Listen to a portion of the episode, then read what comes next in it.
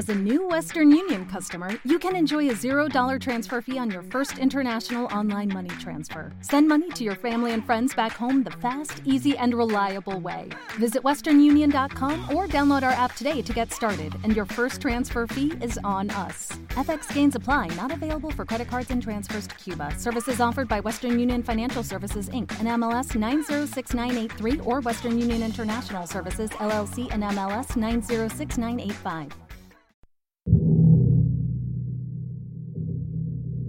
Estamos en 1999. Esa frase me recuerda cuando, con cinco años, en mi último año de guardería, leíamos la fecha en la pizarra todos y cada uno de los días.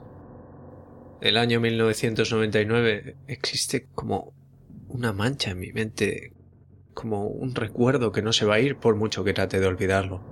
1999 fue el año en que perdí mi primer diente la primera vez que monté en avión y, por desgracia, también el año en que perdí mi inocencia infantil. Ese recuerdo que se niega a ser borrado comienza con aquella televisión nueva, o vieja, claro. Por aquel entonces, Pokémon era la última moda en el cole. Los juegos de cartas, los videojuegos, las pegatinas y, lo más popular, la serie de televisión. Así que, por supuesto, cada vez que volvía a casa, me quedaba pegado a la tele hasta que fueran las 5 y empezara Pokémon. El único problema es que mi padre veía las noticias de las cinco y media y echaban dos capítulos seguidos de Pokémon, así que siempre me perdía uno, algo por lo que me quejaba todo el rato. Mi padre se cansó de escuchar mis lamentos todo el día. Debe de ser por eso que fue y compró otra tele. Mi padre puso la tele en mi cuarto, pero se trataba de un modelo viejo y pequeño, de estos que tienen dos antenas en la parte de arriba. Además, tenía solo 20 canales, no tenía el canal en el que emitían Pokémon. Pero recuerdo que, sin embargo, no me importó. Estaba emocionado por tener mi propia tele en mi cuarto. Tras hacer un poco de zapping, llegué a la conclusión de que solo el canal 2, Tibio Kids, merecía la pena. Así que lo estuve viendo un rato. Aún faltaban dos meses para que descubriera el Canal 21. Un día en abril estaba haciendo zapping tratando de ver si por casualidad aparecía Pokémon. Pulsé 21 en el mando a distancia esperando que aparecieran más canales, y me alegré al ver que así sucedió. Mi padre se sorprendió también, pero me dejó verlo, porque parecía que emitían programas infantiles. El canal se llamaba Caledon Local 21 y más tarde descubrí que efectivamente se emitía desde Caledón, en Ontario, un pueblo que está muy cerca de mi ciudad. Los programas que vi en el Caledon Local 21 se veían muy mal hechos y la mitad del tiempo no entendía lo que estaba pasando. Pero a medida que fui creciendo, cada vez que pensaba en ese canal, me daba más y más cuenta de lo perturbadores que eran aquellos programas. Y me tuve que preguntar a mí mismo, ¿qué coño estuve viendo? A continuación, una lista de los programas y episodios que recuerdo haber visto en el Caledon Local 21. Cómo los recuerdo con tanto detalle hasta llega a asustarme, pero supongo que cosas así se quedan en tu cabeza por un tiempo. Solo había tres programas, al menos que yo encontrara en el canal, probablemente porque solo estaba activo entre las cuatro de la tarde y las nueve de la noche. Abril de 1999. Booby Episodio 6. Juntos. Recuerdo que Booby era un programa en el que los personajes eran manos, no marionetas ni nada, solo manos. El protagonista era una mano llamada Booby, que en cada capítulo vivía una aventura. El programa duraba solo cinco minutos y parecía estar rodado enfrente de un muro húmedo que se estaba cayendo a pedazos, con las manos siempre sobre la mesa, que estaba cubierta con un mantel rojo. Evidentemente, un programa con muy poco presupuesto. Este fue el primer capítulo que vi. El capítulo empezaba con Booby tratando de sacar ketchup de una botella por sus buenos tres minutos. Al final, otra mano llegaba y miraba a Booby. Juntos, decía la otra mano, y empezaba a golpear la botella también, hasta que por fin salía un chorro de ketchup que manchaba toda la mesa. Esto me hizo un poco de gracia. Booby miraba el desastre durante unos segundos, antes de girarse a cámara para que ésta hiciera un lento zoom hacia él. La bodega del señor oso. Capítulo 12. Un nombre un tanto turbio si uno lo piensa ahora. El programa estaba protagonizado por un tipo con un disfraz de oso, como de mascota deportiva, y todos los días recibía un invitado en su bodega. Siempre era un niño. El programa estaba grabado con una cámara doméstica, una no muy buena. La policía me hizo un montón de preguntas sobre este programa. El episodio empezaba con el señor oso sentado a la mesa, jugando a las damas contra sí mismo.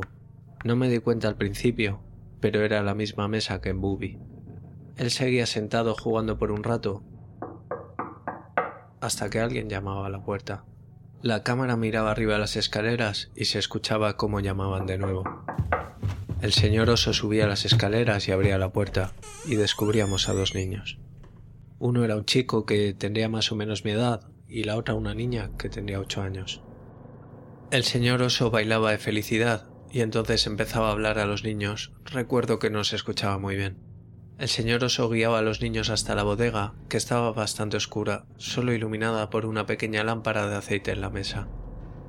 No recuerdo mucho más, excepto a él cantando una canción que tampoco pude escuchar muy bien, seguramente por llevar puesta esa máscara de oso tan grande. El episodio terminaba con ellos jugando al escondite, con los niños escondiéndose en un armario y el señor oso contando.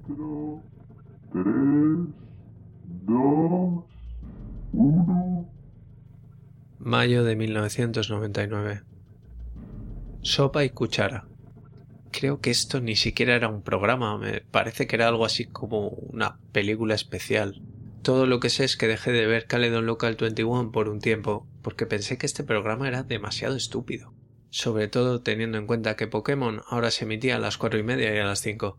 No recuerdo mucho de esto, pero mostraba una lata de sopa y una cuchara, las dos atadas a hilos, balanceándose adelante y atrás, como si alguien las estuviera sujetando y moviendo delante de la cámara. Lo interesante de esto es que estaba grabado en un sótano muy parecido al de la bodega del señor oso. Como decía, no puedo acordarme mucho, lo único que recuerdo con claridad es el final. El programa entero duraba solo media hora e incluía cosas que me parecieron estúpidas, como la cuchara tratando de cazar la sopa para comérsela. Al final salía una mesa, la de Bubi de nuevo, y unos siete niños sentados a ella, cada uno con un cuenco de sopa enfrente de ellos. Estaban sentados y mirando a cámara, pero con gestos de confusión, casi de miedo.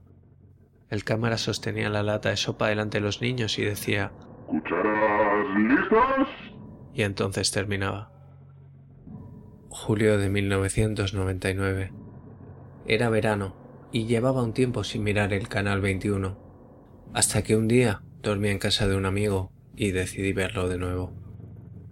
A mi amigo le habían regalado una tele para su cuarto por cumplir seis años, así que nos quedamos despiertos hasta muy tarde viendo la tele. Para nosotros las nueve y media era muy tarde. Fue entonces cuando recordé el canal 21 y se lo comenté a mi amigo. Decidimos ver si estaba emitiendo y, para nuestra sorpresa, lo estaba. Debían de haber cambiado el horario de emisión. La bodega del señor oso, capítulo 21. A mi amigo y a mí, este nos pareció muy divertido, básicamente porque tenía palabrotas. Pero ahora, cuando pienso en ese episodio, creo que algo estaba muy mal en ese episodio. La cámara empezaba de lado, apuntando hacia el señor oso subiendo las escaleras de su bodega. La cámara se ponía en negro por un segundo, antes de entrar de nuevo con un fundido, y ya de pie, apuntando hacia el señor oso.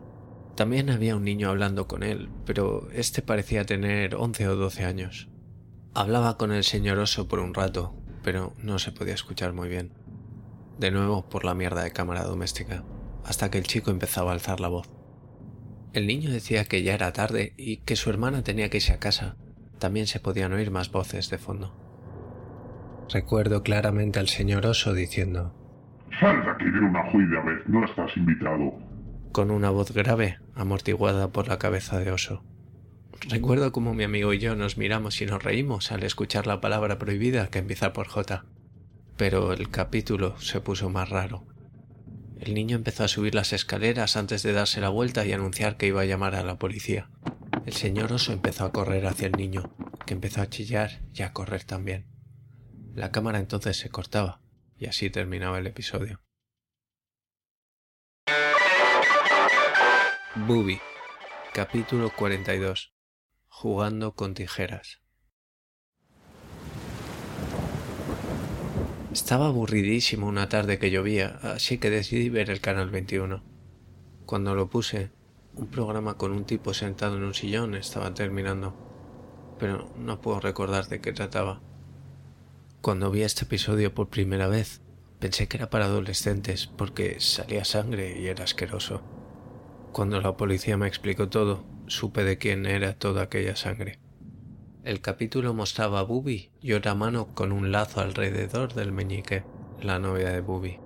Bubi sostenía unas tijeras y pegaba saltitos adelante y atrás, mientras que su novia se movía sin dirección. Otra mano entraba en escena, una más pequeña que se agitaba violentamente, como si alguien bajo la mesa estuviera forzándola. Y más tarde descubrí que así era. Niños, las tijeras son muy peligrosas, así que sujetadlas con cuidado. Decía Bubi a cámara. Me di cuenta de que se escuchaban chillidos amortiguados, pero no estaba seguro de dónde venían debido a la mala calidad del sonido. La novia de Bubi cogía la mano pequeña, la que se estaba agitando, y Bubi se acercaba a ella con las tijeras. Empezó por el pulgar. Abrió las tijeras todo lo que pudo y las cerró sobre el pulgar. Y la sangre empezó a manar. Los chillidos se escuchaban muy fuerte. Mi yo de cinco años estaba sintiendo mucho asco, y fue ahí cuando pensé que quizá Bubi era un programa para adolescentes o para los mayores. Entonces las tijeras llegaban al hueso y se escuchaba un horrible crujido. Ahí fue cuando apagué la tele. Nunca se lo conté a mi padre, porque me daba miedo que me limitara las horas de tele. Agosto de 1999. No volví a poner el canal 21 después de aquel capítulo de Bubi. En agosto, en cambio, por algún motivo, empecé a tener ganas de saber más de la bodega del señor oso. El último episodio que había visto era raro y tenía palabrotas, lo que hizo que pensara que era para adolescentes también. Aún así, puse el canal 21 cuando mi padre estaba ocupado. La bodega del señor oso. Episodio 28. Al parecer, este episodio se estuvo emitiendo todo el mes de agosto. La policía lo estudió en profundidad. El capítulo entero consistía en el señor oso sentado en una silla hablando al público. Hola niños, ¿queréis visitar mi bodega? Si queréis, por favor, escribidme una carta a esta dirección. La pantalla se ponía blanca y con letras de colores mostraba una dirección. Y eso era todo lo que sucedía en lo que quedaba de episodio. Y adivinas lo que hice, ¿no? Envié una carta al señor oso, o al enfermo hijo de puta que lo interpretaba. Lo hice sobre todo por curiosidad. A mi padre le pareció bien, porque pensaba que era un programa infantil de verdad, pero eso era porque nunca vio nada de lo que estaba emitiendo el Canal 21. Así que escribí una carta con la mejor letra que pude, Creo que dije que me encantaría conocer al señor oso y si Bubi vivía con él en la bodega. Así que mi padre envió la carta a la dirección que el señor oso decía en su programa. Se quedaba en pantalla todo el día, por algún motivo. La respuesta tardó una semana en llegar, pero me sorprendió que lo hiciera. Aún tengo la carta que recibí el 15 de agosto de 1999. Decía lo siguiente. Querido Elliot, mil millones de gracias por tu carta. Me encantaría que vinieras a mi bodega. Jugamos a juegos, vemos películas y vamos a acampar en medio del bosque. Y sí, Bubi vive en mi bodega. Es un buen amigo mío. Ven a mi casa en... La policía cortó esta dirección. Caledon, Ontario, Canadá. Tengo muchas ganas de pasarlo bien contigo. Con amor. El señor oso. No puedo creer que mi padre no encontrara nada sospechoso en esto. Pero es que, de hecho, me llevó a la casa. Y entonces fue cuando entró en juego la policía, sus interrogatorios interminables, esas fotos de niños aterrorizados y el bosque. Y esto me lleva a por qué estoy escribiendo este blog. Ese psicópata y sus amigos hicieron unas mierdas muy jodidas en aquel entonces. Y ahora parece que quiere volver a ponerse en contacto conmigo.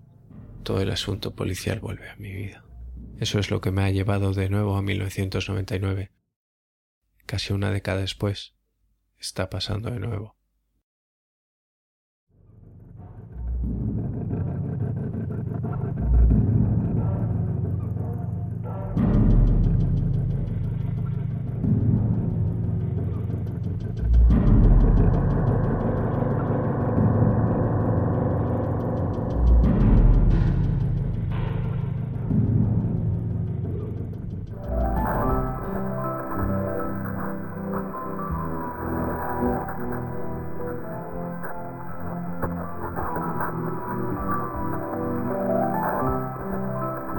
Soy Snaf, y esto que acabas de escuchar ha sido otro capítulo de Normal Podcast for Normal People.